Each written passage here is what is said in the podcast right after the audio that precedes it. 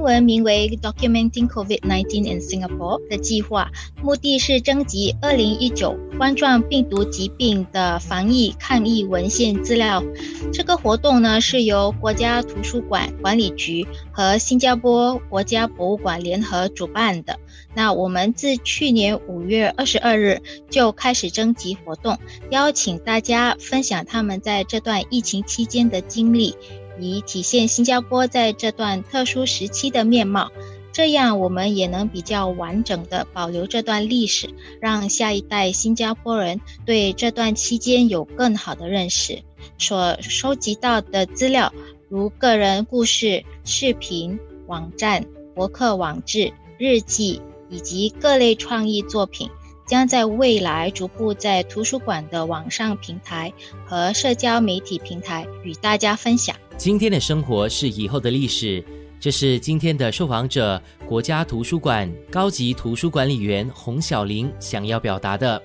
新加坡官病一九实录 （Documenting COVID-19 in Singapore） 这项计划想要记录疫情对我国的影响，尤其在日常生活方面。目前呢，国家图书馆和国家博物馆呢，一共已经收到近六千多件的照片、个人故事、视频网站、博客网志、日记，还有各类的创意作品。那我们也联系了超过两百七十个来自不同领域的机构，鼓励他们加入我们的征集活动。嗯，国家档案馆呢已经录制了一百份口述访谈，未来计划呢是在两年内共录制一百二十份与疫情相关的口述访谈，在访问者的同意下呢，其中有六十六份的口述访谈已经放在网上了。往后呢，我们会逐步增加生活加热点。嗯，六千多个作品啊，或者是资料当中，怎样的故事居多吗？有没有一些主题是特别多的？非常的多样化。可是我们大部分收到的是照片，因为人人都有手机嘛，所以拍照是非常方便的一件事情。那他们通常照片里头呢，就会伴有简单的那个描述，日期啊，还有拍摄地点。国家图书馆呢和国家博物馆会一起探讨如何在未来将所获得的捐赠资料展示出来。生活加热点。国家图书馆馆长之前在接受早报访问时就提到，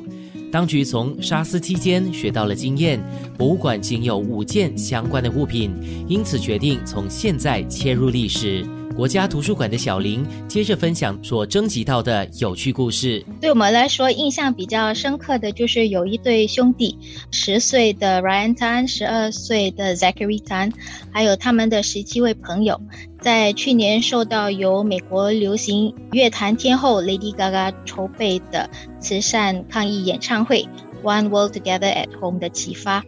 同样办了一场在线上举行的 Music for Hope 演奏会。那他们的演奏会里呢，有钢琴、小提琴、吉他、乐队演奏和声乐表演。在为前线医护人员打气的同时呢，他们也为新加坡公益金筹募了七千元的捐款。帮助那些受疫情影响的人们与家庭。We hope you at home will enjoy this online concert and please do make a contribution to the Courage Fund Singapore.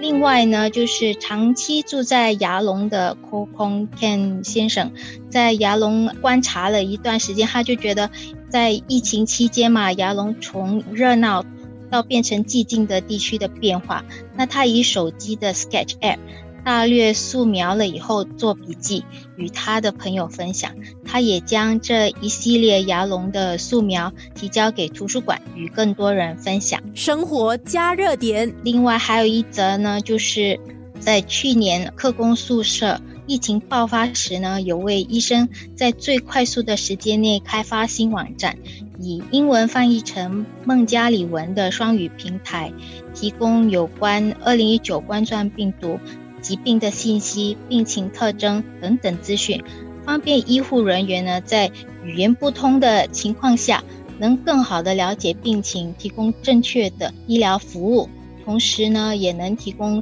正确的信息给客工们，这对疫情的控制起着非常重要的效益。